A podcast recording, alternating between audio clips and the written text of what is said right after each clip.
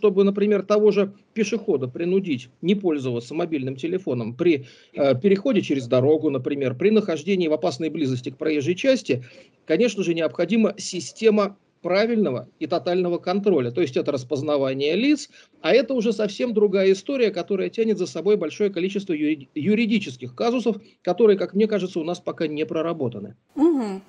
И насколько реально введение системы таких штрафов в России? Ну, как показывает практика, очень реально. Вот, потому что, э, по большому счету, камеры наружного наблюдения у нас присутствуют в большом количестве. Э, системы распознавания лиц уже работают, ну, взять, э, к примеру, тоже метро, в принципе. Вот. Теперь возникает вопрос только в одном. Кстати, при управлении автомобилем же тоже запрещено пользоваться мобильным телефоном, и, в принципе, да да, система была внедрена, э, которая позволяет контролировать, говорит человек по телефону или нет при управлении машиной. Правда, у этой системы есть некий, ну, скажем так, некая серая зона, потому что иногда бывает трудно доказать, это был телефон или человек просто держал руку рядом с ухом, например.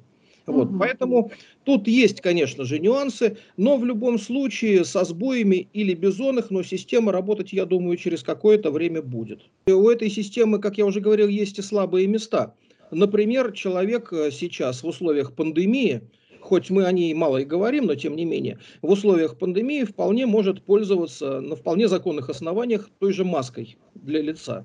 Если человек идет в маске, то распознать его с э, достаточно большого расстояния становится невозможным, и, соответственно, система становится неработоспособной. Распознавать по радужке глаз можно только в том случае, если человек оказался непосредственно перед камерой. Поэтому э, для меня сложно сейчас спрогнозировать, как будет развиваться эта система, потому что привычки, хорошие привычки, плохие привычки в наше время меняются и формируются очень быстро. И все это происходит благодаря тому, что все-таки интернет работает, информационное пространство очень сильно, виртуальное информационное пространство очень сильно начинает влиять на поведение людей.